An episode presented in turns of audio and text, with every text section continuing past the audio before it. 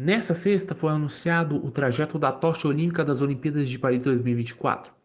Serão 66 dias passando por quase 90% do território continental francês e os territórios ultramarinos da própria França. A grande surpresa nesse trajeto fica para as ausências das cidades de Lyon, a terceira cidade mais importante, e Clermont-Ferrand. A chama será acesa no dia 16 de abril em Olímpia, na Grécia, na qual será passado de cidade em cidade grega até a chegada na capital Atenas no dia 26 de abril.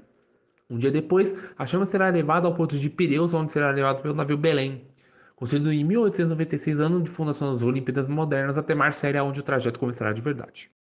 Marsella, cidade criada pelos gregos no ano 600 a.C., não foi escolhida à toa para iniciar o trajeto que será dividido em quatro partes. A primeira parte será corrida pelo sul da França, começando de Marselha no dia 8 de maio, passando por cidades famosas da França como Montpellier, Arles, onde morou Van Gogh, dando um leve desvio na Córcega, onde nasceu Napoleão, passando por Toulouse, a capital aeroespacial da França, a Bordeaux dos bons vinhos, seguindo ao norte, passando por Poitiers, Angers, Caen, na Normandia, onde passam pelas praias da Segunda Guerra Mundial, o famosíssimo Monte Saint-Michel, Rennes, Nantes e finalmente terminando a primeira parte do trajeto em 7 de junho na ponta oeste de Brest, na Bretanha.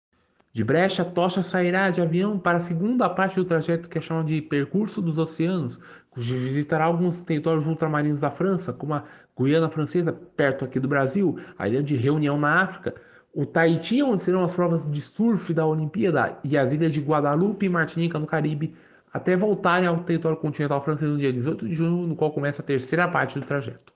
De Le vão descendo para Chartres, Bois do Castelo de Chambord, Orléans, Dijon da famosa mostarda, Troyes e chegam em Paris no dia da Bastilha, feriado nacional francês em 14 de julho para a derradeira parte do trajeto. A quarta e última parte do trajeto da tocha olímpica circundeará os arredores de Paris por uma semana até o dia 26 de julho, quando finalmente teremos a cerimônia de abertura que será uma parada de barcos no leito do rio Sena e a pira olímpica será acesa nos jardins do Trocadeiro. Serão 64 dias, 68 departamentos franceses, mais de 400 cidades percorridas, 10 mil carregadores de tochas que conduzirão o fogo sagrado da pira olímpica cedida na Grécia até a Cidade de Luz para a maior competição esportiva do planeta. Bruno Mioto para a rádio LDE Live do Esporte.